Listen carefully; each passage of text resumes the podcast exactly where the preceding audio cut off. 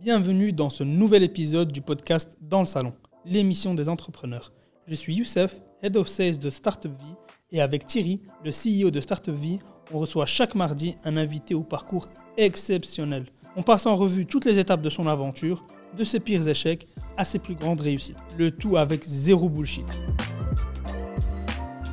Bienvenue dans ce nouvel épisode de Dans le Salon. Aujourd'hui, on a Julie de Clone, un parcours incroyable, étudiante d'art et maintenant elle gère une énorme scale-up euh, européenne. Elle commence comme c'est, elle gère une énorme boîte. Elle, va tout nous raconter comment tu gères une scale-up depuis la Belgique avec un siège en France. Surtout, elle va nous raconter quels sont les plats les plus achetés sur les apps euh, Deliveroo, Uber. Donc, tu vas tout savoir sur la bouffe. N'hésite pas à nous laisser un commentaire et laisser une étoile sur les plateformes de podcast. Ça nous aide à fond aussi.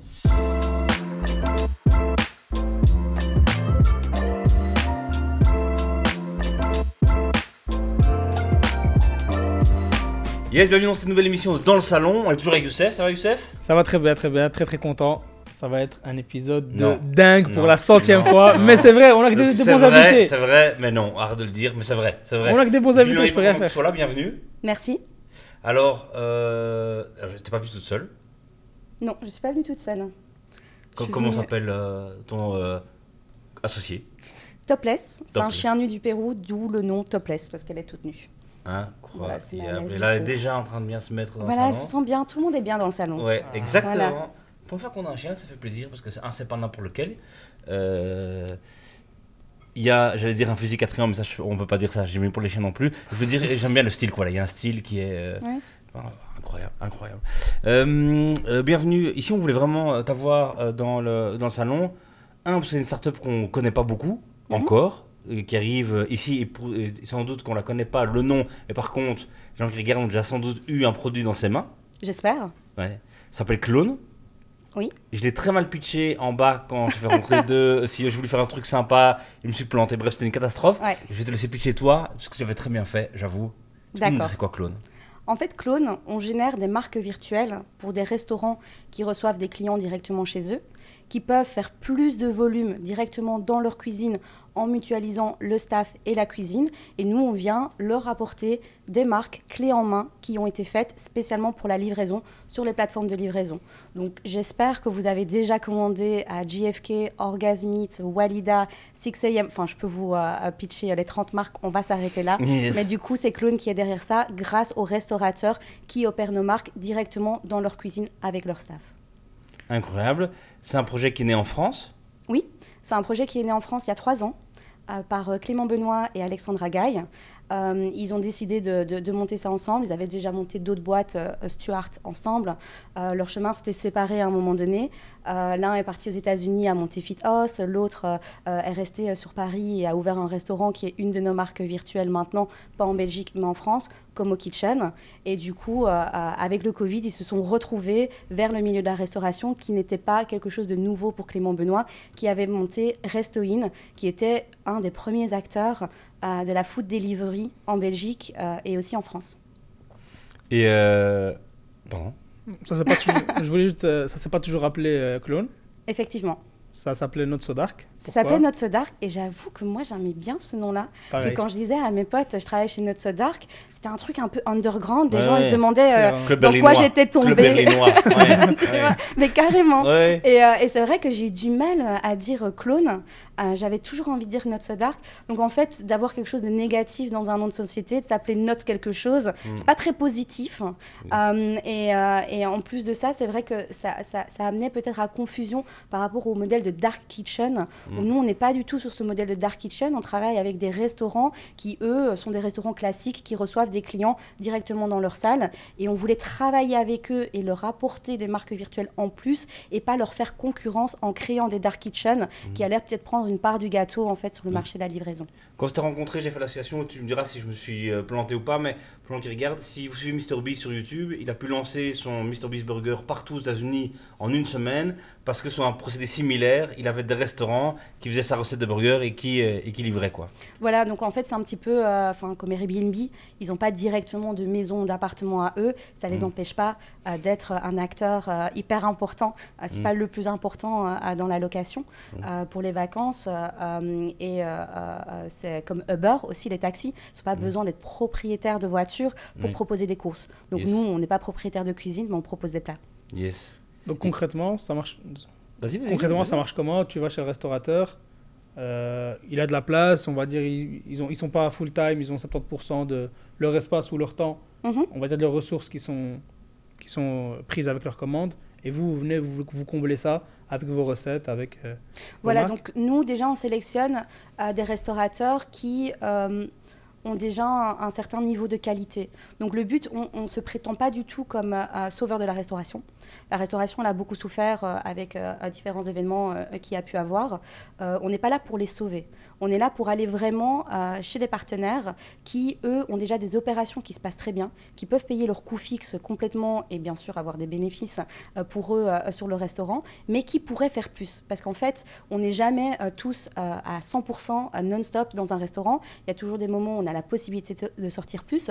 On a certaines places assises qui sont disponibles dans un restaurant. Maintenant, on ne peut pas commencer à pousser les murs, malgré que la cuisine, elle peut euh, euh, faire plus. On a des restaurants qui ont parfois euh, de très très bons plats à manger sur place. Et en livraison, c'est pas vraiment le produit qui va attirer euh, euh, les consommateurs. Donc ça va pas être le produit super sexy euh, qui va donner. Enfin, je sais pas, je sais pas si vous commandez souvent des vols au vent, mais euh, je crois pas que c'est le produit sexy donc, quand on se dit putain ce soir je vais manger un vol au vent. Là, nous, on, on propose des choses qui ont été étudiées pour la livraison. Du smash burger, du poulet frit, c'est comfort food Oui. que, que- que les gens souhaitent. Et nous, en leur rapportant ça, ils ont déjà le staff, la qualité, la rapidité opérationnelle, ils ont ben, toute l'expertise de la restauration. Nous, on leur apporte ces marques clés en main qui vont avoir facile à opérer. On parle d'une commande qui leur prend 8 minutes à préparer. Donc là, ça leur facilite grandement la vie et ça leur permet aussi de vraiment suivre une recette euh, de A à Z et de sortir rapidement quelque chose qui plaît au client. Quand le, toi tu viens, t'es un acteur qui vient après Deliveroo, Boris et tout ça. Je Non. veux dire, non, non, euh, dans le timing, je veux dire. Le- on a d'abord tous connu, en tout cas alors en Belgique, Oui. Ah, ouais, on, on a tous connu Boris Historiquement. en timing. ok, Voilà. je pensais non, dans, dans non, le non. processus. J'allais pas euh, le mettre en ok. numéro 2, non, non, j'allais pas refaire Non, j'ai dit un appel. entre, Non, entre non. restaurateurs, mais ok, vas-y. Donc on, a tous connu euh, Boris Deliveroo Mhm. qui, est, enfin, qui arrive euh, d'abord, Take It Easy chez nous euh, euh, euh, à, à l'époque. Au début, euh, Restoin, c'était. Restoin, pardon. Tout monde Personne connaissait, mais c'était euh, 10 euros la livraison. Enfin voilà, mais euh, tout le monde a préféré oublier. Et donc on, on commandait là, c'était euh, c'était fou. Et puis est arrivé une espèce de, de, bah, de débat fort, de tension entre restaurateurs et verrou, tu prends trop de marge, pas assez et tout. Mhm. Vous, vous arrivez après tout ce débat-là. Comment, quel, euh, comment vous avez, quels arguments, quelles solutions vous avez trouvées pour ne pas vous retrouver très vite dans une situation comme des verrous, euh, qui a plein de restaurateurs euh, clients, et plein de, de- de restaurants qui ne veulent pas travailler avec, qui trouvent que c'est des marques trop importantes et tout. euh. Comment vous avez pour vous positionner euh, à- quand ce débat était déjà existant quoi? Après, moi, j'ai travaillé euh, pendant 6 ans euh, chez euh, à takeaway.com. Ok. Euh, donc, euh, du coup, euh, euh, c'est vrai que cette objection euh, euh, que tu me signales, je pourrais déjà juste très facilement euh, la casser. Balance. Euh, Valence Ok. Ouais, vas-y, vas-y. D'accord. T'es quoi comme type de restaurant déjà? Qu'est-ce que moi je suis comme type de Ouais. restaurant? Qu'est-ce que je mange? Non, qu'est-ce que tu. Si on fait une simulation, dis-moi euh, quel type de restaurant tu es euh, Ouais, je sais pas moi, comme ça. euh, Bah, tout une brasserie, restaurant. je peux dire une brasserie? Non, ça marche pas ça. Une Burger. pizzeria, on va prendre. Pizzeria, pizzeria, pizzeria. Donc, on est d'accord que là, tu fais des pizzas pour euh, tes places assises. Yes. Tu fais euh, des pizzas peut-être en pick-up. Maintenant, tu vois quand même l'intérêt de la livraison parce que tu veux faire plus de volume. Mm. Tu as peut-être essayé de faire des livraisons tout seul sans passer par des plateformes. Oui, Est-ce que ça a fonctionné? Yes. Non, j'imagine. Ah, ça dépend. Je demande de l'honnêteté. Ah non, non, via les plateformes, oui, oui, via les plateformes. Ça Ah. marche mieux quand je le fais tout seul, quoi, c'est ça. Est-ce que ça marche mieux quand tu es tout seul, quand tu n'as pas la visibilité euh, Ouais, ouais. euh, Voilà, parce que le client, en fait, quand lui souhaite se faire livrer, déjà, il a envie de voir du choix. Ouais. Il va ouvrir euh, sa plateforme de livraison et va commencer à scroller pour trouver quelque chose dessus. Que toi, tu sois pas sur une plateforme de livraison, tu as un manque à gagner. Parce que tu n'es pas visible et ils vont choisir quelqu'un d'autre, peut-être Mm. ton concurrent qui est juste au coin de la rue, vu que tu n'es pas là. Oui. Donc nous, ce qu'on te propose, c'est quoi qu'il en soit, tes coûts fixes, ils sont déjà payés parce que toi, tu es occupé de faire dans ton restaurant avec des personnes qui viennent prendre du pick-up et qui viennent manger sur place. Mm. De faire 20 pizzas supplémentaires par jour, tu dois pas engager quelqu'un en plus. Yes. Donc finalement, prendre 30% de commission, ça te fait 70% de volume supplémentaire que tu ferais pas si tu n'étais pas sur euh, les plateformes de livraison. Ok. Cette question-là, elle est alors réglée. mais, mais, mais, mais, mais comment tu sens alors? Pourquoi les, quand même les, les gens râlent et tout euh, Parce qu'en fait, je pense que que il y a une trend qui est arrivée sur, euh, sur la livraison que beaucoup de restaurateurs n'avaient pas forcément anticipé, n'étaient pas forcément euh, prêts à la digi- digitalisation. Pardon. Euh, il y a beaucoup de restaurants, et c'est tout à leur honneur, qui se disent, moi, mon plat que je fais, il faut le manger chez moi. Oui. Euh, parce que je, je maîtrise le dressage, je maîtrise le temps d'attente. Euh, si j'ai un coup de rush, euh, je vais offrir un petit apéro euh, à la table, Oui. je vais m'excuser. Et, et en livraison, c'est beaucoup plus compliqué parce que Mm. on on- on- on n'a pas la maîtrise comme on a dans un, dans un restaurant. Oui. Donc je pense que c'est pas tant la commission euh, qui posait un souci aux restaurateurs, c'était surtout la digitalisation et de commencer à accepter de perdre un peu de contrôle sur le plat qui était déposé chez le client parce que c'était pas eux qui le déposaient sur la table. Euh, maintenant, le consommateur, il a accepté de faire euh, un compromis sur la température parce qu'il sait que ben, voilà, si on livre pendant 15 minutes, tu vas pas avoir le truc super chaud comme Ouais. s'il sortait de la cuisine. Que oui, quand tu le mets dans un packaging, c'est moins beau que quand tu fais un dressage sur une assiette et Ouais. que la texture, euh, ça va peut-être continuer à cuire en fait dans la boîte. Enfin, des pâtes, quand elles sont al dente, que tu les déposes dans un packaging, faut pas s'attendre à ce que tu les reçoives al dente. Un steak saignant, tu vas peut-être le recevoir limite à point parce que Ouais. la cuisson, elle continue. Mm. Donc, euh, je pense que c'était aussi le fait de lâcher un petit peu prise sur la maîtrise de la qualité quand tu déposes sur une assiette. Euh, nous, on est arrivé dans une trend où euh, la digitalisation s'est déjà imposée aux restaurateurs. Donc, ils ont déjà accepté cette digitalisation parce qu'ils étaient Yes. obligés d'y passer. Ouais, la Donc, révolution nous, est déjà. Ça a déjà été fait. Ouais. Et, et malheureusement, merci au Covid, euh, c'est horrible de dire ça, Ah, mais ils ont été obligés de, de- de Ouais. passer parce que sinon, ils, ils avaient la- enfin, leur restaurant était fermé. Donc, euh, je travaillais chez Takeaway pendant le Covid et, et- et c'est vrai qu'on on avait beaucoup plus de demandes entrantes que ce qu'il n'était possible de mettre en ligne Ah au niveau international, hein. Parce que je m'occupais euh, d'une partie de l'Europe et d'Israël. Euh, et, euh, et- et du coup, c'est vrai que les sales, enfin, ils n'ont jamais eu autant de travail, mais sans devoir aller chasser. Donc, tous ces partenaires-là ont déjà compris l'intérêt des plateformes de livraison. Oui. Et, et je pense que c'est vrai qu'effectivement, ça fait mal à la fierté de se dire je travaille, je donne 30% à des plateformes de livraison, euh, mais après, c'est 70% qui reçoivent. Et nous, on se positionne en disant que euh, on doit payer ces 30% en plateforme de livraison. On doit prendre une partie pour nous et on doit payer le restaurateur. Donc c'est peut-être encore un petit, une step au-dessus, un petit peu plus compliqué, Oui. euh, euh, mais euh, on arrive avec des gens qui, euh, qui veulent faire plus, qui sont motivés et qui, qui nous font confiance. Canon, si on revient un peu sur l'utilisation de la création de marques. Oui. Raconte-nous un peu ce- comment on crée une marque? Bah, écoute, j'en ai pas euh, créé moi-même une. Oui. Euh, j'en ai, à- j'ai aidé au développement euh, de deux euh, euh, marques locales que vous allez bientôt avoir, euh, euh, j'allais dire dans vos assiettes, mais, euh, mais du coup euh, dans le packaging qui va arriver euh, euh, via les plateformes de livraison. Euh, donc la création de marques, elle se fait surtout euh, euh, par, euh, enfin complètement euh, par euh, mes collègues euh, qui sont situés à Paris et à Lyon. Et en fait, ils font, enfin c'était foodie hein, les gens, donc ils regardent un petit peu, enfin partout dans le monde, quelles sont les nouvelles trends sur la food. On a beaucoup d'inspiration qui vient des States. Ils, ils font des projets sur tout, tout type de cuisine que tu peux imaginer. Ils y ont pensé. Genre, cherche même pas, ils y ont vraiment pensé. Euh, donc, euh, du coup, euh, c'est vrai qu'ils créent, ils créent énormément de marques. Euh, je pense que le mois passé, ils ont créé 10 marques. Euh, ça va extrêmement vite. C'est extrêmement efficace parce que tout est fait in-house. Donc, on a euh, l'équipe euh, qui va créer les logos, qui va shooter les photos. Moi, en plus, pour les marques locales, donc c'est pour Capsalon et pour des mitraillettes, je leur ai envoyé Des photos parce que trouver, trouver des belles photos de Capsalon, honnêtement, Ouais, je- pas évident. très compliqué. Donc eux, ils l'artiste, avaient, à l'artiste. ils avaient jamais entendu parler de ça. Donc Ah ouais. essaye d'expliquer ce que c'est un cap salon. Ouais. Euh, et j'ai envoyé des photos, mais c'était très dur pour moi d'en trouver des jolies. Et je leur ai envoyé des trucs en suspension. On voit vraiment les layers qui limite tombent Ah dans le ouais. bol.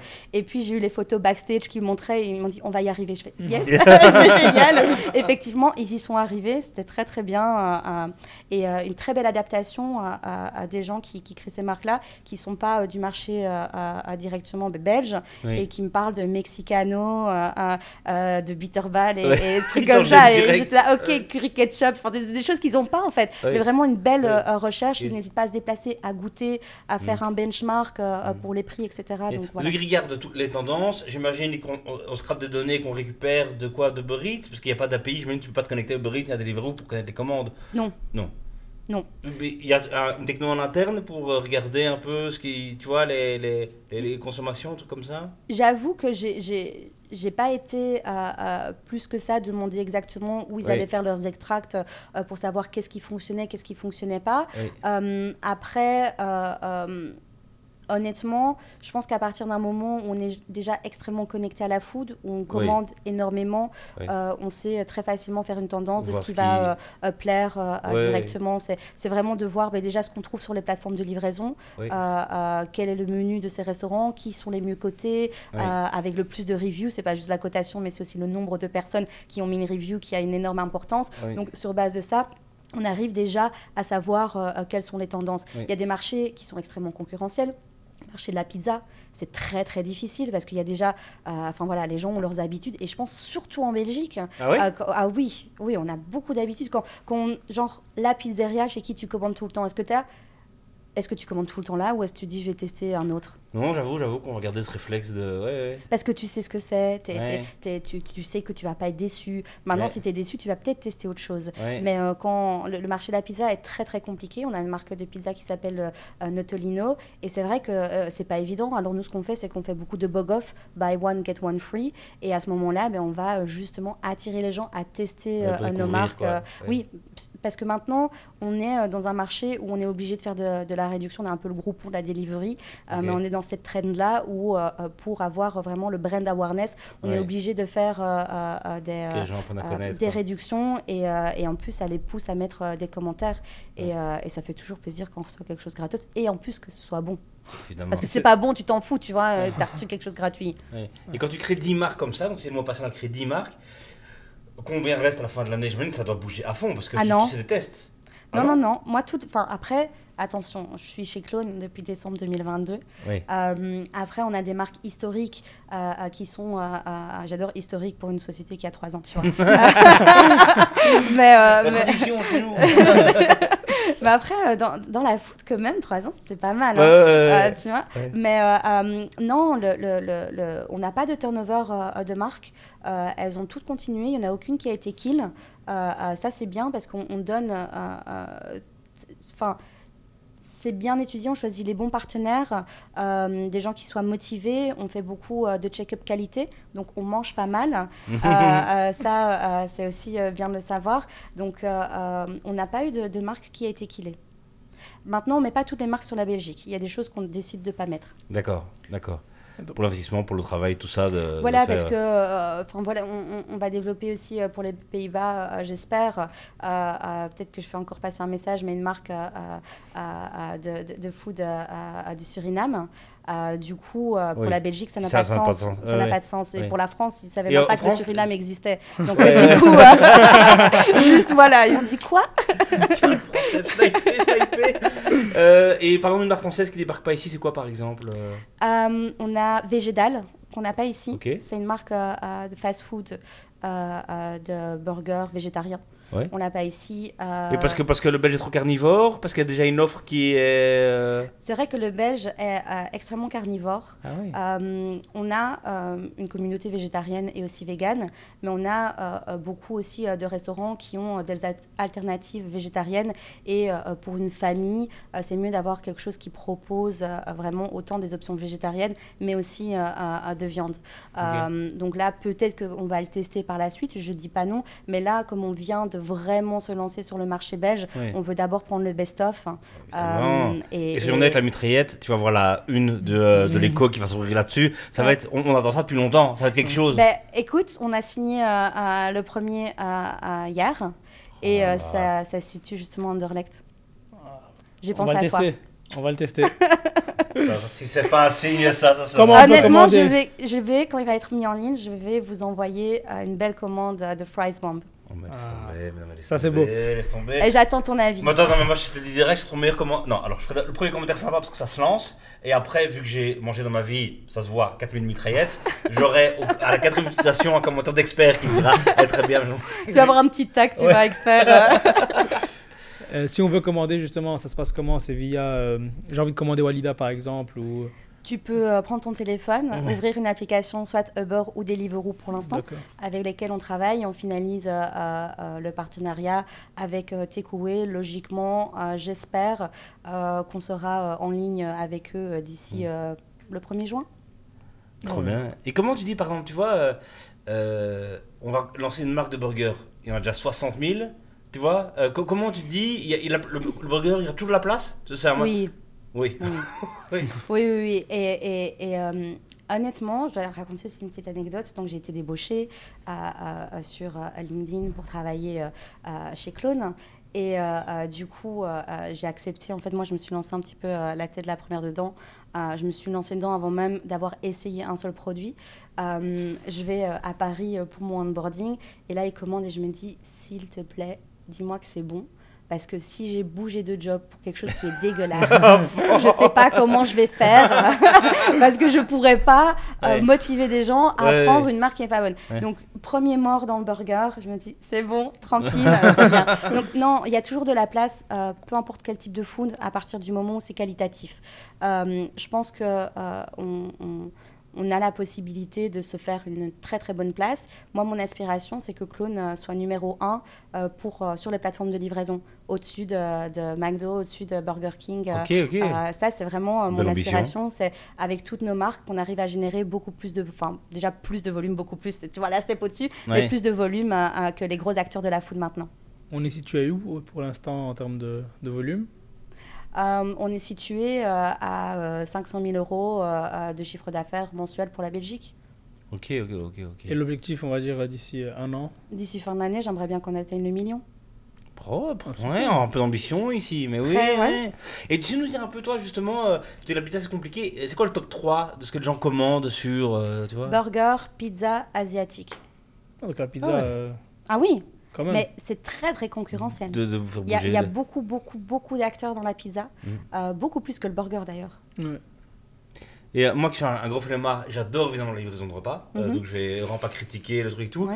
Mais euh, ce qu'on peut lire, ce que tu peux entendre, et, et si tu vas, tu fais le, le- le truc ici, tu vas à Paris, tu, tu le refais, bon, il y aura plus de choix à Paris, mais que ça uniformise un peu, tu vois, la nourriture euh, mondiale. En effet, un steak frites, ça va très difficilement dans un, un truc de livraison, un vol au vent aussi, tu disais, il y a des plats qui sont pas faits pour. Euh, voilà, c'est quoi un peu ton, ton, ton, ton avis là-dessus, quoi? Euh, enfin, moi, euh, c'est vrai que euh, mes parents ont une friterie pendant plus de 30 ans. Mon oncle. Julie, vraiment incroyable. je suis une fille de la frite, tu vois. Donc, voilà. attends, D'abord, comment s'appelait cette friterie? Où elle était? Remettons un peu. de- elle s'appelait la friterie d'Eli, à côté des Forges des Clabec. Incroyable. Donc voilà, une baraque à frites, euh, vraie baraque à frites. À l'ancienne. À l'ancienne, euh, donc euh, j'ai euh, pris des pommes de terre, j'ai aussi retiré les œufs, tu vois, les petites parties Ouais. marron, comme ça, des œufs, retiré à la main. Enfin, c'était vraiment les frites fraîches. euh, euh, donc, euh, donc voilà, moi, je suis, euh, j'ai grandi, euh, euh, on va dire, dans le milieu euh, de la restauration, même si là, c'était du snack. Mais mon Mm. oncle avait aussi un très grand restaurant à Nivelles, euh, les Béliers, pour ceux qui sont peut-être euh, euh, de la région. Euh, maintenant, il a pris euh, sa retraite, mais c'est vrai que j'ai travaillé aussi euh, Mm. euh, euh, au bar, principalement pour euh, euh, à des événements, etc. Mais euh, c'est vrai que euh, mes parents m'ont toujours euh, appris à aller au restaurant. Ils partaient, on partait pas en vacances parce que sinon ça voulait dire fermer le commerce. Mais Yes. on faisait, par exemple, un été où on s'est fait plusieurs restaurants étoilés et j'étais enfant. Et du coup, c'est vrai que. Je euh, celui-là, moi, c'est quoi cette histoire? Mais oui, vas-y. donc voilà, j'ai été élevée à, à la bonne nourriture. Enfin, à 6 ans, je mangeais des rognons, tu vois. Ah des- oui. des- donc mes parents m'ont fait Oui. vraiment goûter de tout. Oui. Je pouvais déjà tremper mes lèvres dans le vin, juste les lèvres pour tremper, pour juste goûter un petit peu. Donc c'est vrai que euh, euh, moi, je suis, voilà, très Je suis très, très jaloux. la bonne nourriture, etc. Et, euh, et, et- et du coup, euh, le concept de la livraison, en plus, j'habite pas dans Bruxelles directement, j'ai pas été éduquée euh, euh, à la livraison. Euh, ça ne m'avait pas semblé être une évidence, euh, mais en fait, euh, euh, maintenant, déjà, je travaille tellement euh, que je cuisine pas euh, et que du coup, euh, je me fais livrer parfois au bureau et je me fais livrer aussi pour le soir que je reprends chez moi. Je sais, c'est mal. mais, Quand tu joues au euh, micro-ondes des trucs après chez toi Non, je peux le manger froid. Qu'est-ce qui passe le mieux? Parce que ça, on veut tout savoir. Qu'est-ce qui passe le mieux quand c'est froid ou quand tu vois le. Ah, moi, je suis fan des bobounes. Euh, Ouais. Donc, euh, j'aime bien euh, les bobounes. Après, euh, je dirais un, un Pokéball. C'est déjà froid. Voilà. Tu vois, donc on parle dans ouais. quelque chose de safe. Euh, après, il y a des trucs que je réchauffe. Genre, on a une marque indienne Bollywood. Ben là, je vais, je vais réchauffer. Enfin, ça passe bien. euh, euh, Je peux pas pour raconter ma vie, mais j'ai des souvenirs et je suis encore jaloux de, de, de ce garçon. J'étais chez, les, chez Louveteau. Il y avait euh, un Louveteau qui, à dimanche midi, on sort- tout le monde sur son pique-nique, tu vois, tout cramé, il n'y a rien de bien. Lui sur un Giant, du quick, froid. ce qui vraiment, en termes de parents, tu devrais être en prison. mais on était jaloux, mais jaloux Il est le truc. euh, Ouais, moi j'ai une anecdote comme que ça où, où mes parents, ils avaient, euh, euh, donc c'était pour Noël, ils avaient euh, commandé tellement de nourriture.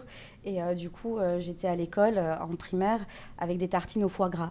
Euh, donc, euh, euh, c'était pas super bien passé euh, auprès des, des- des profs, parce qu'ils Oui. trouvaient ça un petit peu extrême. Mais euh, vaut mieux ça que jeter, enfin, tu vois. Donc, Oui. euh, donc voilà. Mais donc pour revenir, oh, pardon, au micro, désolé Julien, euh, on est, on, on, on uniformise pas trop, on n'arrive pas sur une consommation comme ça avec. euh, Mm, Non, je pense pas. On, on- on peut, on, on uniformise bien évidemment les mêmes marques parce que ça suit les mêmes recettes, euh, le même produit, le même savoir-faire. Mm. Euh, mais euh, après, la preuve étant qu'on a un portefeuille de plus de 30 marques, Ouais. on est à 40 marques là maintenant, je crois pas qu'on peut parler du d'uniformité à partir du moment où tu pars sur toutes les verticales de la food Ouais. et la food est extrêmement diverse euh, donc euh, le consommateur peut pas euh, euh, s'embêter euh, avec quelque chose de trop similaire euh, Mm. euh, et surtout pas dans la nourriture s'il y a bien Mm. euh, un, un- avec quelque chose où on doit prendre du plaisir et pas s'emmerder ben, c'est avec Mm. la bouffe quoi Est-ce que Je peux me demander une question après, je, je me tais, mais j'ai envie de poser une question là-dessus. Tu peux nous dire la meilleure, ta meilleure marque, ta marque préférée de clone et un restaurant qui- qu'on devrait commander qui n'est pas chez Clone mais qui trouve que c'est euh, euh, qui fait des bons burgers, euh, des bonnes pizzas, bon n'importe quoi. euh. Chez Clone, ta, ta marque coup de cœur, quoi, c'est quoi? C'est difficile Euh, celle du moment parce que Mm. je, je- je change assez régulièrement je dirais que c'est Fat Smash Donc Ouais. c'est euh, le dernier euh, euh, bébé des, des fat, euh, des, des fat, des smash burgers, mais ils ont il y a une sauce spicy barbecue qui est super bonne, et alors on peut rajouter les toppings qu'on veut et avec des petits jalapenos, ça passe super bien. Donc ça c'est pour moi c'est ma préférée maintenant. Hein, J'aime bien commander euh, Shusando. Euh, donc euh, ça, c'est genre de, de, de sandwich, je pense que c'est japonais. Euh, et euh, euh, ils font euh, du pain toasté et à l'intérieur on retrouve des petites lamelles d'avocat, euh, euh, des petites euh, crevettes tempura, une petite, tout est petit, une petite mayonnaise wasabi et, euh, et, et- et j'aime bien leur, leur sandwich en fait. Si les gens n'ont pas faim en, en t'écoutant, je ne sais pas ce Ouais. qui se passe. Parce que là maintenant, j'ai vraiment une On- dingue. on a un bloc. Le petit sandwich, le petit jalapeno et tout. Ouais. Excuse-moi, c'est vas-y. hein. Non, justement, je voulais savoir, en fait, euh, par rapport à l'uniformisation, moi, c'est pour une, une autre question, par rapport à l'aspect, donc, par exemple, on prend une pizza, Mhm. euh, vous faites des partenariats avec des restaurants, est-ce que vous choisissez une pizzeria sur Bruxelles, ou il y en a 10, par exemple euh, En fait, pour toutes nos marques, on ne choisit pas euh, de partenaires, par exemple, qui vont se faire concurrence avec la même marque. Donc, ils ont un périmètre d'exclusivité. Euh, donc, on leur donne l'utilisation complète de cette marque-là euh, sur tout euh, un périmètre. Pourquoi? Parce que pour nous, de rajouter un deuxième restaurateur avec exactement la même marque dans le périmètre de livraison, ce serait déjà de 1, ben pour nous, ça changerait rien parce qu'en fait, on ferait le même volume de commandes. Euh, ça n'aurait aucun intérêt. Et on aurait deux intervenants qu'il faudrait suivre pour exactement le même volume de commandes, le même chiffre d'affaires. Donc, euh, nous, on préfère que tout le gâteau aille à un restaurateur. Par contre, on va avoir plusieurs restaurateurs dans la même zone qui vont opérer des marques différentes. D'accord. Ça, c'est cool. Justement, et pour uniformiser un peu la qualité de la marque, euh, bah, c'est un peu le système de franchise, c'est-à-dire que tout va être euh, bien réglo à ce niveau-là. Est-ce que vous, vous livrez aussi tout ce qui est... bah, les, les produits, ils viennent de chez vous Est-ce que vous leur laissez certaine, un certain contrôle? En fait, on a, on a deux types de business. On a un type de business où nous, on s'occupe euh, de sourcer les ingrédients. Euh, on va euh, bien sûr les sélectionner. Ça va être les mêmes ingrédients, la même viande, le même pain, les mêmes euh, sauces euh, pour tous nos burgers qu'on a nous-mêmes sélectionnés et qui sont livrés directement chez les restaurateurs. Euh, on a ça avec euh, euh, différentes marques. Puis on a une autre marque qu'on appelle Light, où là on s'est dit, tu peux, par exemple, Walida, tu peux commencer à, à, à- à sourcer euh, à- de la semoule, etc. Mais euh, le savoir-faire, euh, c'est pas une préparation en 8 minutes pour pouvoir préparer un couscous. Tu as une mise en place qui doit être faite déjà bien à l'avance. Enfin, on m'a expliqué un petit peu comment on faisait avec la semoule, etc. Le Mm. temps que ça prenait de faire passer entre les doigts. Enfin, voilà, on a essayé de m'expliquer. euh, J'ai dit je cuisinais pas. Je mange, je cuisine pas. Euh, euh, du coup, tu peux pas former par exemple un étudiant pour commencer à faire un couscous. Donc on va aller vraiment chez les spécialistes qui font du couscous depuis 20, 30 ans.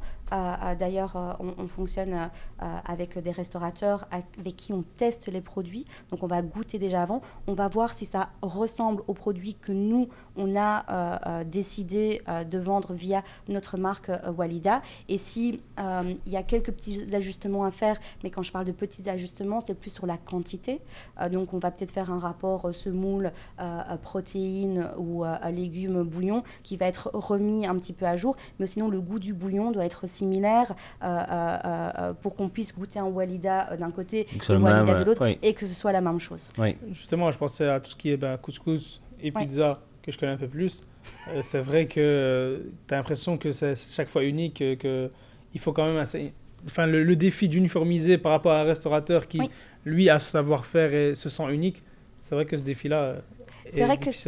C'est- pas évident parce qu'en fait, nous, on- on a un cahier des charges en fait euh, qui euh, euh, va vraiment expliquer, ben, nous, euh, notre pizza margarita, quel est le poids de la pâte. c'est voilà, des, des pizzas napolitaines, donc nous, on va targeter vraiment des pizzerias qui font des pizzas napolitaines. On va pas jusqu'au point de ne chercher que des gens qui font des pizzas au feu de bois parce que maintenant, on fait, enfin voilà, il y a la possibilité d'avoir aussi de très bonnes pizzas qui ne sont pas faites au, au feu de bois, qui vont vraiment à- à- à, je vais pas dire copier euh, la même cuisson, mais voilà, on va euh, aller euh, trouver celui qui fait une pâte fine. En plus, je suis super difficile pour les pizzas. Donc, du coup, les sales, quand ils vont chasser des restaurateurs, qui vont les pitcher, avant même, ils doivent faire valider les restaurants. euh, via soit le team leader euh, ou s'ils ont un petit, euh, un petit différent, je, vais, je vais trancher, mais c'est important qu'on arrive à trouver ces uniformisation euh, et on va aider le partenaire en lui donnant un cahier des charges avec le grammage euh, euh, qu'on attend, mais les produits, il les a déjà, le savoir-faire, il l'a, donc il n'y a pas de raison qu'il n'arrive pas à répliquer nos Oui, il mais il n'y a jamais de question de quelqu'un qui dit Mais écoute, moi je suis un artisan, je fais mon sauce depuis euh, 30 ans, si tu vas pas m'apprendre avec. Ah, mais on n'apprend rien. On leur ça. dit, on leur dit, nous on n'est pas là pour vous apprendre. Oui. Si on vous a sélectionné, c'est parce que Vous déjà. savez faire le truc. ouais. Oui, voilà, on, on veut pas, euh, euh, on veut que ce soit facile pour le restaurateur. Mm. Sa mise en place, elle est déjà faite. Il a déjà tout préparé pour que, pour qu'il puisse opérer ces plats-là. Mm. Donc nous, on va chez des gens qui veulent euh, en tirer le plus possible avec une marque supplémentaire visible Mm. sur les plateformes. Donc je suis pas là pour leur dire de changer quelque chose. Si la première fois j'ai dû faire une remarque négative à un partenaire, je me sentais, je me sentais trop mal euh, euh, par rapport, euh, à, je pense c'était sa kefta qui était sèche. Et du coup, j'arrivais pas trop à dire parce que moi, je suis le genre au restaurant. Si j'aime pas, je dis rien. je reviens juste pas. Ah non. Moi, je suis ce genre-là. Ah. Donc, on va toi. me dire, Ah tout va bien, je vais faire oui, puis je vais me dire, je reviens pas. Ah oui, alors ça, moi j'ai des. Je, je me suis déjà fait engueuler. Je crois que j'ai déjà raconté dans une émission par euh, Adrien de Cowboy. euh, euh, Mm. On mangeait ensemble au, au, au resto et moi je, je sais pas. Alors évidemment, je reste respectueux euh, parce que c'est un travail et tout. Mais j'arrive pas à tu ne dois le le dire. dire, tu dois le dire. Ah ouais, ouais, ouais, ouais. Ah non, moi, non. Et lui, il, il était mais gêné de mon comportement. Il disait mais non, mais qu'est-ce que tu peux pas dire euh, et, et, et, et on s'était mais engueulé au truc euh, le- parce que je disais mais si, pour enfin, on argumentait et tout, mais il faut le dire, ça va pas du tout. Et par exemple moi, un truc que je comprends jamais, une expérience se passe mal et euh, j'ouvre un restaurant maintenant, donc je vais, je vais comprendre ce qui se passe euh, de l'autre côté et je lui dis mais c'est quoi ces clients chiants qui Alors, Quand il y a un truc ça se passe mal et je dis et que la personne a l'air d'accord en face, je comprends jamais qu'après on dise pas le ca- ah, rien du tout, hein, le café c'est pour moi, un Ah petit oui. biscuit c'est pour moi, un, un- symbolique, quoi. Ouais. Mais je comprends pas que tu es là pour que moi tu me euh, euh, je peux râler ce que tu veux, tu m'offres une eau pétillante à la fin, je vais être content. Moi je vais me dire OK, Ouais, on s'est compris, c'est pas je demande pas un truc de dingue, je vais pas payer les desserts, je paye mon addition, tout le monde doit gagner sa vie, mais je comprends jamais que le que les gens n'aient pas dedans. Mais je connais pas du tout le métier évidemment, je suis toujours du côté client. Ah non, mais enfin, voilà, euh, ma maman, euh, elle me met tout le temps la honte, tu vois. euh, elle est comme toi, mais genre une fois, elle a sorti un gars, euh, je dirais pas le nom du restaurant. elle a dit, il demande si ça va bien. Elle dit non, les frites étaient dégueulasses, mais quand elle a sorti ça. Oh non, non, Alors, par contre, il a offert les frites.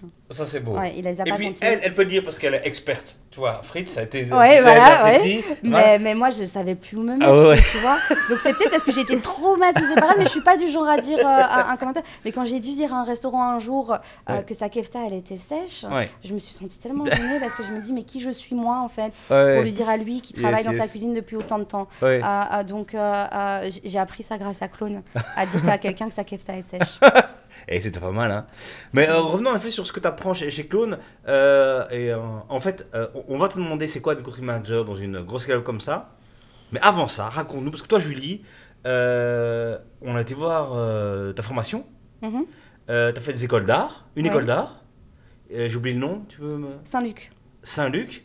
A priori, quand on fait Saint-Luc, on n'est pas country manager d'une scale-up française euh, après. Oui. Raconte un peu euh, comment ce trajet. Euh, C'est vrai que en fait, j'ai eu un parcours euh, scolaire euh, un petit peu euh, atypique dans le sens où je savais pas trop ce que je voulais faire. Euh, j'ai commencé par les sciences, puis après des sciences, euh, j'ai fait, euh, je sais même plus économie, euh, puis après euh, euh, j'ai essayé aussi un peu le social. J'ai à chaque fois euh, euh, euh, réussi, mais je n'étais jamais inspirée. Euh, puis je me suis dit bah pourquoi pas tester l'art? Euh, donc euh, euh, du coup, euh, haute école, j'ai fait à, Saint-Luc, donc j'ai un bachelier en art plastique visuel et de l'espace, option publicité. J'ai fait des stages non payés pendant huit mois dans des agences de pub. J'ai pas spécialement aimé l'environnement.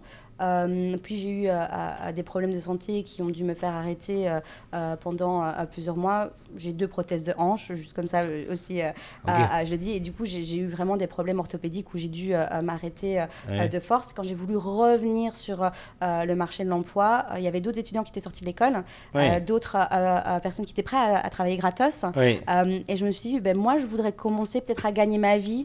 J'ai 22 ans, enfin, tu vois, je veux commencer à gagner ma Ça vie. ne dérangerait pas. Et ben, j'ai postulé euh, un- à, à un job euh, en B2C, télécommunication, euh, pour euh, être inside sales, euh, la, la, la chiante qui appelle les gens chez eux en leur disant Oui, bonjour, Julie de Balgacom Proximus, je constate que vous nous avez quittés il y a 5 ans. Oui, je sais. Et je me demandais la raison de votre départ. Euh, après deux jours, je me suis fait insulter de salclette. Je n'oublierai jamais cette insulte. Euh, C'est encore gentil, ça, le clette. Ouais, mais je l'ai pris super mal. Donc, je me rappelle, on avait un petit box chacun. Enfin, c'était c'était des appels à la chaîne. hein. Donc, Ouais. euh, c'était euh, de l'outbound, donc des appels sortants, mais qui étaient envoyés automatiquement. Donc, on se tapait 250 appels la journée. Euh, c'était vraiment euh, à la chaîne. On avait un petit bip qui nous dit de réveiller pour savoir qu'on allait avoir cet appel-là.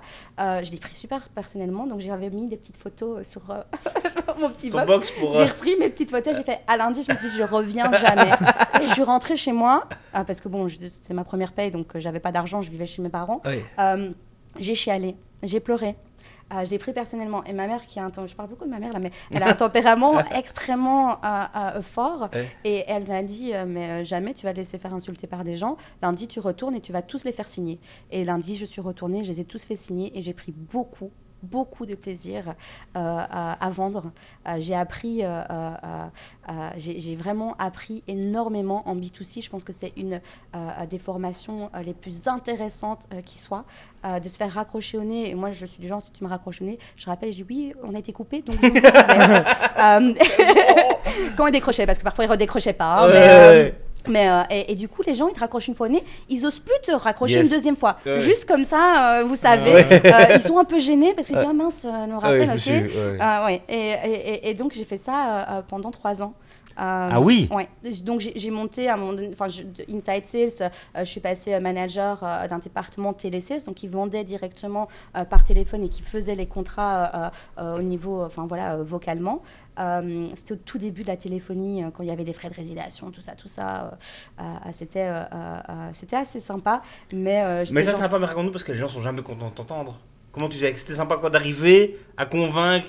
Ah oui, quand quelqu'un, on sentait, il se disait, euh, qu'est-ce qu'elle me veut, celle-là Ouais, c'est ça. Euh, mais, euh, mais moi, je suis déçue quand j'entends des gens qui m'appellent au téléphone pour me vendre un truc, comme c'est mal fait. Pour avoir fait ce Oui. boulot-là, je t'assure, je suis extrêmement critique et je suis très difficile et je suis Ouais. du genre à dire, je suis désolée, j'ai pas le temps et je raccroche, tu vois. Je suis- Ouais. Maintenant, je suis ce genre de personne. Oui. Mais, euh, mais non, en fait, euh, euh, il y a moyen de bien faire ce métier et d'avoir très, une très bonne conversion. Mais, mais le problème, c'est que les gens, ils partent directement en se disant, quoi qu'il en soit, la personne, je la fais chier, elle voudra pas m'écouter et elle va me raccrocher au nez. Oui. Et quand tu pars déjà, en effet, euh, en, disant que ça va pas le faire, ça Oui. le fait pas. Euh, Yes. et, et moi, je me disais que j'allais tous les faire signer. Et, euh, et, et- j'en ai fait signer beaucoup. Tout Warem, s'il nous regarde, vous êtes passé Belgacom Proximus grâce à moi C'est Julie donc, euh, donc voilà. Et, et, et, et- et puis après, j'ai bougé chez Groupon. Euh, Donc même si j'avais eu un poste de manager euh, dans cette société-là, on m'avait proposé euh, d'être la première inside sales de Groupon à Belgique. Donc j'ai bougé chez eux. Je me dis ok, je suis manager, mais je m'en fous. Moi, je voulais quelque chose d'international. Groupon, ça m'intéressait énormément. École américaine, donc c'était euh, aussi Target LV, etc. Euh, ils croyaient pas du tout aux inside sales. Euh, ils pensaient euh, que c'était impossible euh, de vendre par téléphone. Hmm. Euh, mais les States les ont obligés d'avoir des inside sales. C'est comme ça que je suis arrivée. Euh, ils ils m'avaient donné que des leads de merde. Euh, c'était vraiment euh, genre des trucs qui étaient burnés. J'avais des leads euh, euh, de, de, de, je sais pas moi, c'était euh, euh, un vendeur de canne à pêche. Tu vois, qu'est-ce que tu veux faire avec euh, un vendeur de canne à pêche? Première semaine, je signe le Holy Festival of Color. Je sais pas si vous voyez, euh, euh, c'était à, à l'époque, c'était il y a quoi? Il y a 10 ans. Ouais, il y a 10 ans. Donc, euh, euh, gros, gros coup de chance parce Ouais. qu'en fait, ce lead était passé entre les filets. Ouais. Et, euh, et, et du coup, je suis assez passée rapidement coach, puis euh, head of Inside Sales pour la Belgique. Euh, la petite histoire, c'est que euh, j'avais un boss français qui, qui était cuit en, en anglais et, et- et je devais m'occuper de cinq néerlandophones et cinq francophones. Et je ne parle pas néerlandais, je comprends quand ça m'arrange, mais je le parle vraiment mal. Oui. Et du coup, le test d'anglais, il m'a juste dit But you speak English. Tu vois, je ne fais même pas l'accent fran- francophone vraiment fort. Ouais. Et puis, je lui ai juste répondu Yes. Et donc, ça a été fait comme ça. donc, j'ai vraiment dû me débrouiller Ouais. pour pouvoir euh, me faire comprendre auprès de l'équipe. Et euh, euh, en fait, j'ai fait que lire en anglais tout le temps, tout le temps, tout le temps. Et c'est comme ça que j'ai, je pense, avo- avoir un très bon niveau d'anglais maintenant. Cool. Donc, Et donc là, tu es chez Groupon? J'étais chez Groupon pendant deux ans et puis euh, c'était sympa, c'était très bien, mais j'étais débauchée sur LinkedIn. J'ai l'air d'être la fille qui dit toujours oui, mais non, j'en refuse beaucoup. Euh, juste pour dire, euh, j'étais débauchée pour travailler chez, euh, chez Restoin, euh, où je ne me connaissais pas trop dans la food delivery, mais je sentais qu'il y avait quelque chose, donc c'était il y a huit ans, je sentais qu'il y avait quelque chose d'intéressant. Je me disais peut-être que c'est un truc, tu vois, qui va commencer à exploser tout ça. Visionnaire. Ouais, et, et- et donc j'ai bougé. Et, et- et là, j'étais head of sales chez Restoin, mais enfin, on était trois. J'étais sales de, enfin, en me comptant moi. Ouais, c'est un beau titre, un beau. On en garde quand même le titre, euh, c'est clair. clair. Ouais, mais je préfère toujours le dire. Je ne veux Oui. pas euh, faire mousser ou quoi que ça. Ouais. Et, et- et j'ai tout fait. Enfin, moi, j'ai déjà, j'ai même fait du dispatch pour euh, donner les commandes aux livreurs. Euh, j'ai, je me suis levée euh, pour aller à 6 h du matin euh, déposer des flyers euh, euh, pour, euh, euh, à la gare du Nord, tu vois, euh, pour vraiment euh, euh, avoir euh, des conversions. Donc, j'étais extrêmement impliquée. Euh, et, euh, et j'ai chassé des partenaires. Euh, j'ai signé des chaînes qui m'ont choisi moi et pas Deliveroo, ni Uber Eats, ni aussi Take It Easy à l'époque. Ouais. Ils m'ont choisi moi parce que j'étais la seule à pas démonter la concurrence. Ouais. Et et- et- et c'est vrai que c'était une belle expérience, mais on n'avait pas, on n'était pas armé. Euh, pour, euh, pour aller euh, contre un, un Deliveroo. Contre les géants, ou- quoi. ou- voilà. Oui. C'était comme si on se ba- battait avec une, une, une épée en mousse, mais Oui. c'était une, une extrêmement belle expérience. On a eu de très très beaux partenaires et on a été euh, euh, racheté, enfin on a été vendu du coup euh, au groupe euh, La Poste en France qui a fait un audit interne, qui a décidé euh, de vendre les opérations belges et euh, allemandes à euh, pizza.pe à l'époque, donc à Takeaway, qui est devenu justeattakeaway.com. Et, et moi, au départ, je me disais que j'allais pas faire une semaine chez Takeaway, Oui. parce que j'avais l'impression de venir un petit peu de l'industrie du luxe de la livraison Oui. vers le Lidl de la livraison. Oui. Je suis désolée, mais c'était ce que j'avais. j'avais l'impression que j'avais même postulé chez Uber et Deliveroo en me disant, quitte à être chez un acteur de la livraison, autant, Autant que ce être- soit ouais. chez eux. Et en fait, après même pas une semaine, je me suis rendu compte du pouvoir et de la force de frappe de Takeaway. Donc c'est une société qui était extrêmement intéressante. J'ai beaucoup aimé travailler chez eux. ça m'a appris, je crois que c'est là où j'ai appris le plus. Hein, euh, dans toute ma carrière. Bon, après 6 ans, c'est normal, c'est là où je suis restée le plus longtemps. Heureusement que j'ai appris beaucoup. Et, là, ils m'ont euh, donné la possibilité de monter euh, des opérations sales pour le système logistique de Takeaway. donc, à la base, takeaway.com, pizza.be, ils étaient connus pour référencer des restaurants qui faisaient eux-mêmes leur propre service de livraison. Et puis, quand ils ont vu bah, Deliveroo, Uber, etc., ils se sont dit bah, peut-être qu'on devrait commencer, nous, à faire de la livraison. Euh, naïvement au départ, ils pensaient qu'en faisant la livraison eux-mêmes, ils allaient donner envie aux restaurateurs de faire leur propre livraison par la suite parce qu'ils pouvaient élargir leur périmètre. C'était l'inverse. Ceux qui faisaient leur livraison se sont dit ben, Moi, j'arrête de faire ma livraison. Je J'ai pas envie de m'embêter avec des livreurs, etc. Et, euh, et euh, du coup, ils, appelaient, ils appellent ça Scrubber en interne. Donc, moi, j'ai monté l'équipe sales from scratch pour la Belgique. Puis on m'a donné la responsabilité euh, du Portugal. Je ne parle pas portugais non plus, mais voilà, pourquoi pas. Euh, et ça s'est très très bien passé. Euh, non pas en volume de commandes, parce qu'il fallait investir pour être face à un Glovo très très, fort, mais en termes de restaurants, on était des outsiders, mais on signait énormément. Et ça, on a ouvert une ville avec 40 restaurants. ça s'était jamais vu dans le groupe. Donc, on m'a proposé de, de, de, de, créer un autre département où euh, j'étais responsable de l'expansion euh, pour les ouvertures de, villes au niveau logistique, euh, pour les sales, pour l'Europe et Israël. Donc ça, et c'est marrant ça quand même pour l'Europe et Israël. Comment En fait, oui, c'est vrai que je comment expliquer ça en fait Pourquoi?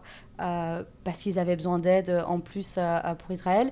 Et que à l'époque, avant qu'ils mergent avec Just Eat, euh, Takeaway n'était pas présent en dehors de l'Europe, sauf Israël. Oui, d'accord, d'accord. Donc ça, c'était, on va dire, les, les, pays euh, euh, legit de... Et, tu gérais ça d'ici ou tu devais alors sur place, chaque ville, checker Pas chaque ville, parce qu'il y a eu des centaines de villes ouvertes en trois ans. Oui. donc du coup, pas chaque ville, mais j'ai été, oui, en Bulgarie, en Roumanie, en Pologne, aux Pays-Bas, en Allemagne.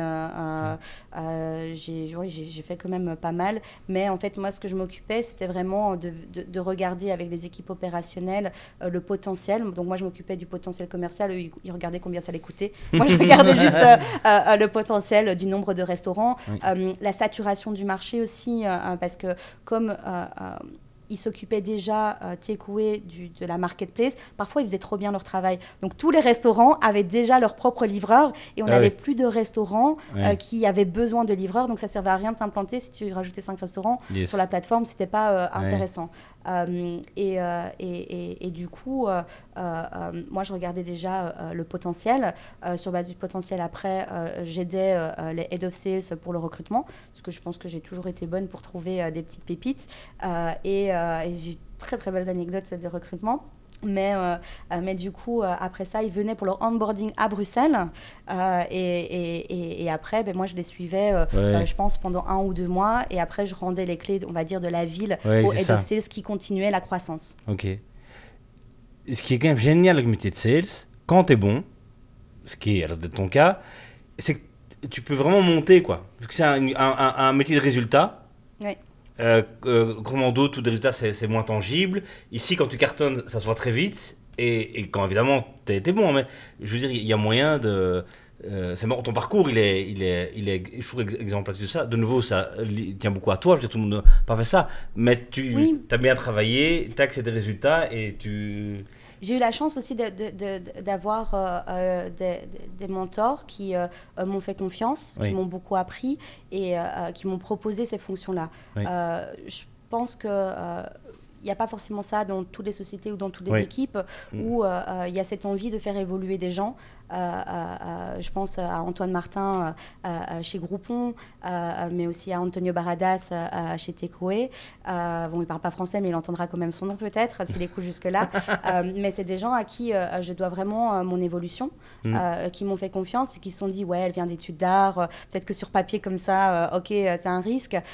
mais je pense que euh, tout le monde n'est pas fait pour être manager, mm. euh, mais euh, après, il y a beaucoup de bons managers qui n'hésitent pas à, faire confiance aux gens et à leur donner plus de responsabilités, ce qui a été mon cas. Top. Et ça ressemble à quoi justement maintenant T'es country manager de, Enfin, c'est general manager, mais on va dire que c'est du pareil au même. Mais non, Ouais. mais pour moi, c'est pareil. Ouais. de la Belgique. De la Belgique, oui, Ouais. de la Belgique. Euh, ça ressemble à quoi devenir manager dans une scale-up comme ça française Euh, le, le siège décision est à Paris. Voilà, raconte, raconte-nous un peu euh, comment ça se passe. Euh, j'ai la chance d'avoir euh, euh, ben, un des cofondateurs, euh, Alexandre Agaï, qui est euh, euh, hyper investi. Donc, euh, il se déplace très, très souvent euh, sur euh, Bruxelles. Enfin, là, juste avant, j'étais euh, euh, j'étais avec lui. Donc, je ne vais pas dire qu'il vient toutes les semaines, mais il essaye de venir euh, très régulièrement. Euh, les premiers rendez-vous, ben, il est venu avec moi. Euh, euh, et donc, euh, euh, j'ai été formée directement par un des cofondateurs. Yes. Euh, je vais à Paris, euh, ben, demain je suis à Paris, donc je vais, euh, mon Paris-Bruxelles c'est une heure, hein, c'est Ouais, pas, euh, c'est pas super loin, Ouais. Euh, euh, mais, euh, mais du coup euh, euh, ça se passe bien. Euh, parfois, au- il y a eu des moments difficiles, je vais pas, je vais pas le cacher, où euh, parfois euh, il y a des communications qui se font dans un bureau où tu dis ah au fait ça, et, tu, tu te dis euh, peut-être euh, à un general manager qui s'occupe de la France, ben, tu oublies de, de signaler ça à ceux qui sont en Belgique. Oui. Donc ça, c'est... Mais bon, qu'on oublie, moi, je, je n'hésite pas à dire, tu m'as oublié, ne m'oublie pas la prochaine fois. Euh, donc, euh, je l'ai fait hier, au fait. parce, que, parce, que, parce, parce que ça saoule, en fait. et Ouais. euh, et j'hésite pas, euh, j'hésite pas à le dire. Et, Mhm. et, et après, euh, ils s'excusent et, et- ils, av- ils avouent eux-mêmes que c'est vrai qu'ils ont oublié. Ouais. Donc, euh, donc non, ça se passe bien. Ça se passe bien. Après, euh, je suis quelqu'un qui aime aussi travailler de manière indépendante. Euh, J'aime pas trop le micromanagement. Ok. Euh, je fais pas de micromanagement Ok. non plus. Donc du coup, ça Vous me dérange pas d'avoir un peu de distance, tu Ouais, vois. Euh, c'est toujours un petit peu bien, quoi. Ouais, excellent.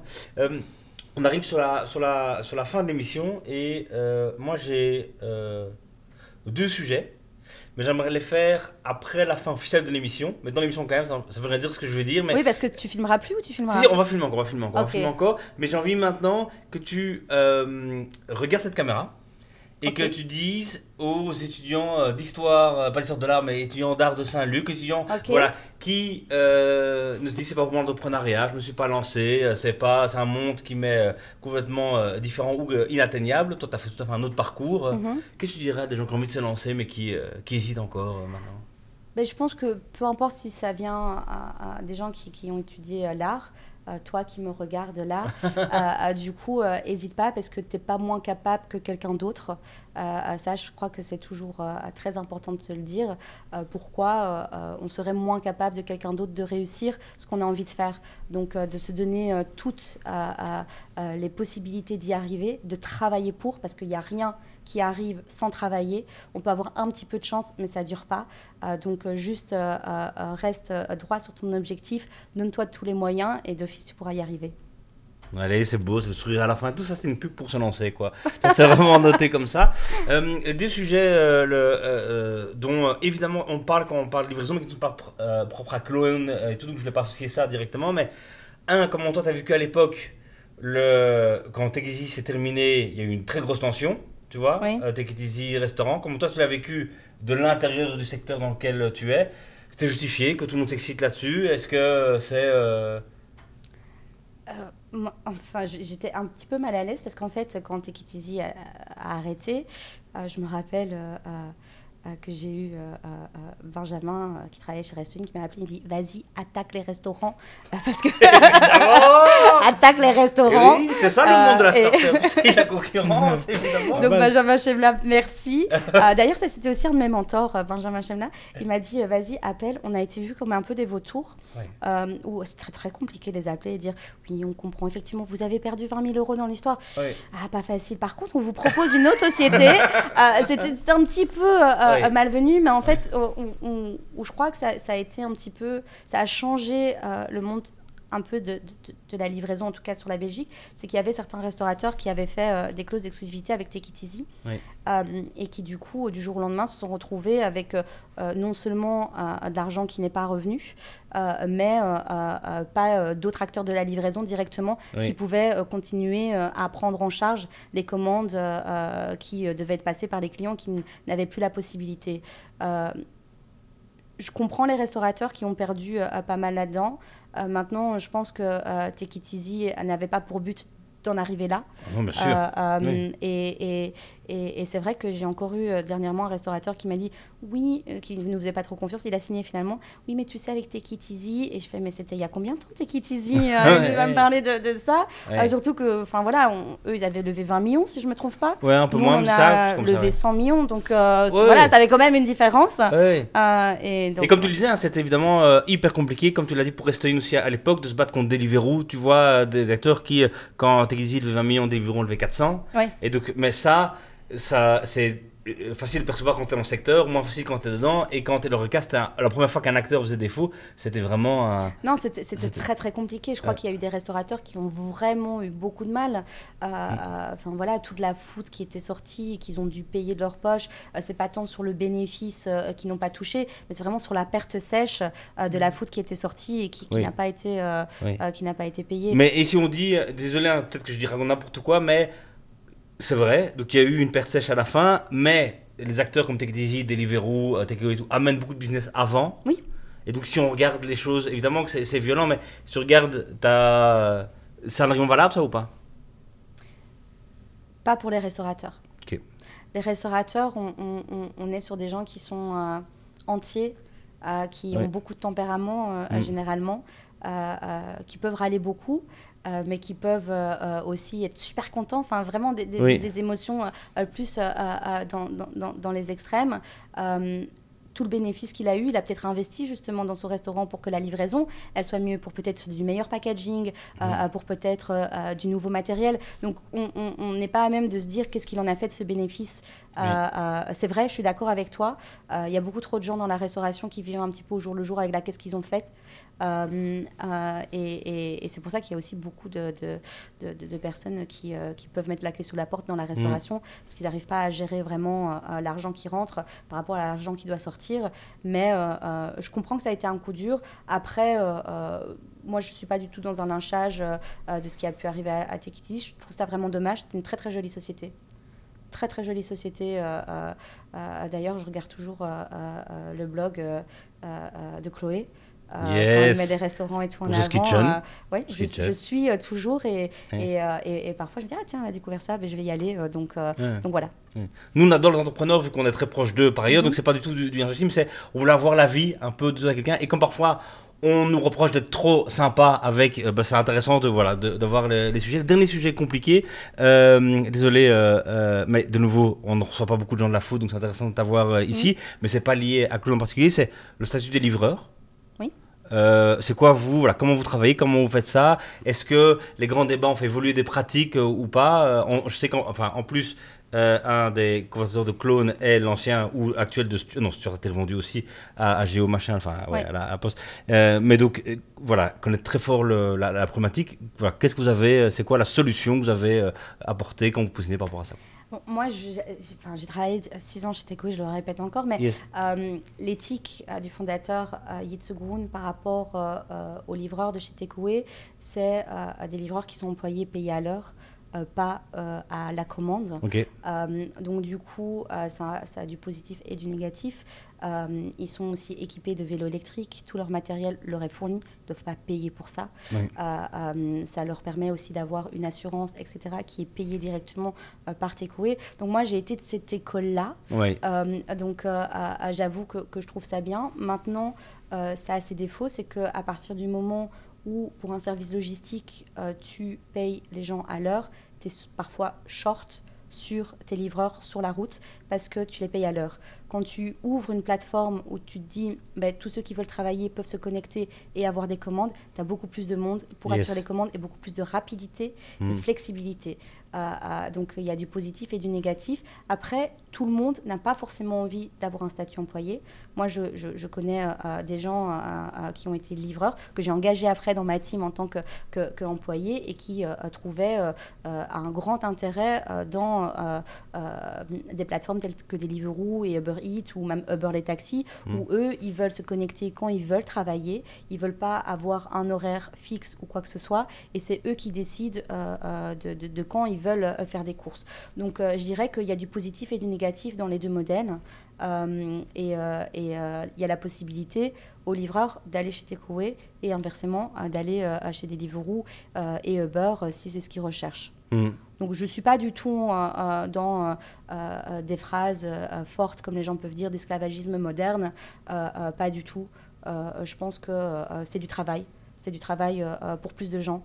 Donc ben, euh, c'est mieux de faire travailler les gens. Oui, le gros argument auquel moi je souscrivais, euh, de nouveau à l'époque, euh, Adrien faisait tout dire ok, mais on a 30% de chômeurs chez les jeunes à, à- à Bruxelles, on monte à 40, on monte à 50, c'est- du travail, euh, c'est quelque chose, et donc c'est évidemment un dossier compliqué, surtout en Belgique où on vient d'une posture où euh, euh, l'indé- indépendant, euh, bof, flexibilité très très bof, ça, ça vient maintenant, mais donc cool. Merci beaucoup pour bah, cette émission. Ben, Euh, merci, avec plaisir. euh, surtout la petite histoire, c'est que tu pensais aller à une émission beaucoup mieux chez nous aussi qui s'appelle Girl Squad. Euh, sera invitée euh, bientôt. Mais on souhaite évidemment une longue vie à euh, Clone et surtout à ton euh, activité chez, chez Clone. On souhaite évidemment, euh, Julien, là je pense être d'accord que les mitraillettes sortent bientôt. Hein Euh, euh, dès que ça sort, tu nous dis. euh, je on vous l'envoie directement au bureau. Oh là là, ça c'est vraiment incroyable. 5 étoiles. Euh, si c'était pas pour gratter, on aurait commandé de toute façon. Mais attends, on aurait fait des reviews chacun, parce qu'on est vraiment, je pense qu'on peut le dire, des spécialistes ici. hein. Clairement. On, est, on est des spécialistes. Merci beaucoup, merci à vous d'avoir suivi l'émission, d'écouter le podcast. Vous mettez des étoiles, vous nous mettez en commentaire. C'est quoi votre pas évident préféré sur, sur les plateformes? Est-ce que vous avez déjà goûté les, euh, les marques de clones? Et on se retrouve bientôt pour une nouvelle émission. A plus, Ciao, ciao. Salut. Julie. Et merci évidemment. Euh, Topless. Topless, j'avais oublié ce nom qui est pourtant un nom iconique qu'on ne devrait pas euh, oublier. Non, Quoi.